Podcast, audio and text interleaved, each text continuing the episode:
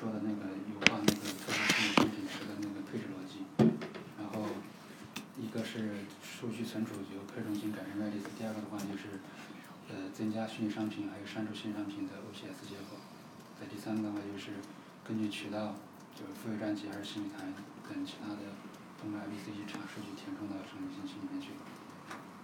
然后目前的话是放到测试环境了，然后这个等到时候看一下测试能够，我这边支持通过配中心去切换新的版本，然后的话在测试环境看一下有没有什么问题的话，就上到这种环境。然后第四个的话就是熟悉一下那个有赞的那个授权选品以及商品添加还有订单结算这块逻辑。第三个的话是工作台这边，外部工作台增加了那个激励计划的对接了经济计划服务，然后增加了经济计划相关的数据。然后这周的话一个是西米西米这边的话，一个是广场页主播列表那边增加主播的最新的店铺券还有平台券的信息，第二个话就是虚拟权益这边专有支付的开发。第三个的话就是上周那个平台那边的一个性能测试反馈说，呃主播电商这边的一些接口有那个 Redis 放大的问题，就是然后我去看一下，就看能不能都改成批量查询。就这些。放大问题我们现在在排查。嗯。嗯主要就是商品查询这块儿，它大概放大多少倍？一次性嗯三四十倍。三四十。对。就它我看了一下，大部分他们都是，就是比如说你存的是死润，它它都是循环去查，还有一一次性查，有很多 Redis 的数据。嗯。好。呃我上周主要是创作经历，然后完成了 H 五端的一些分红数据，然后装机状态列表，然后分红列表，也还有其他的一些页面开发。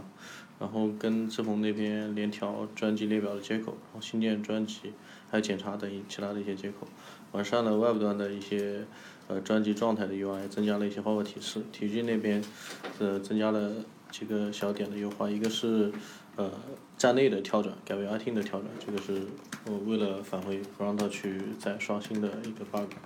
然后第二个是优化了那个大咖推荐的那个换一批的那个。呃，会突然出现的一个图片的一个效果，然后加了一些淡入淡出的一个动画效果。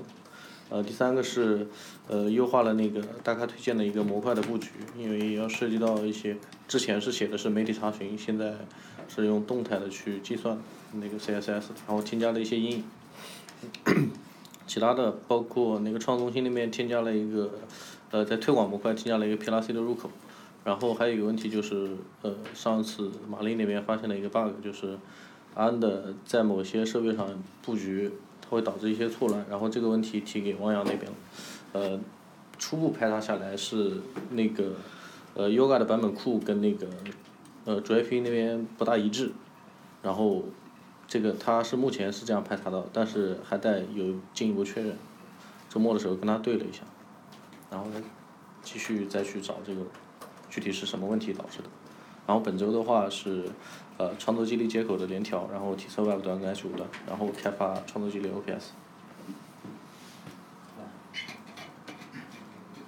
嗯，我这边上周一个是那个了解激励计划的需求，然后编写激励计划的测试用例，然后本来计划是上周测试的，但是那个开发那边有一进度有一些延期，然后是预计这周三可以开始测试。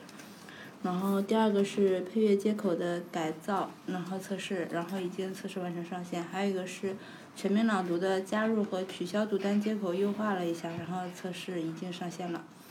然后这周的话是一个是激励计划的测试，还有一个是多人录音呃多多人录音 iOS 那边，然后有一些优化，然后测试一下。还有就是，嗯，之前有一个那个声声音。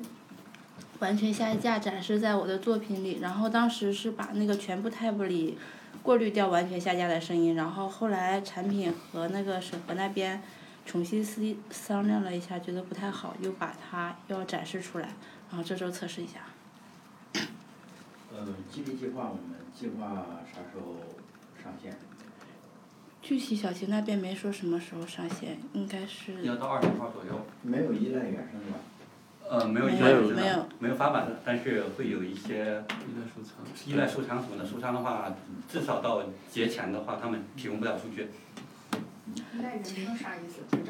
就是没有不需要发版的，哦没有跟发版的东西。哦，没有。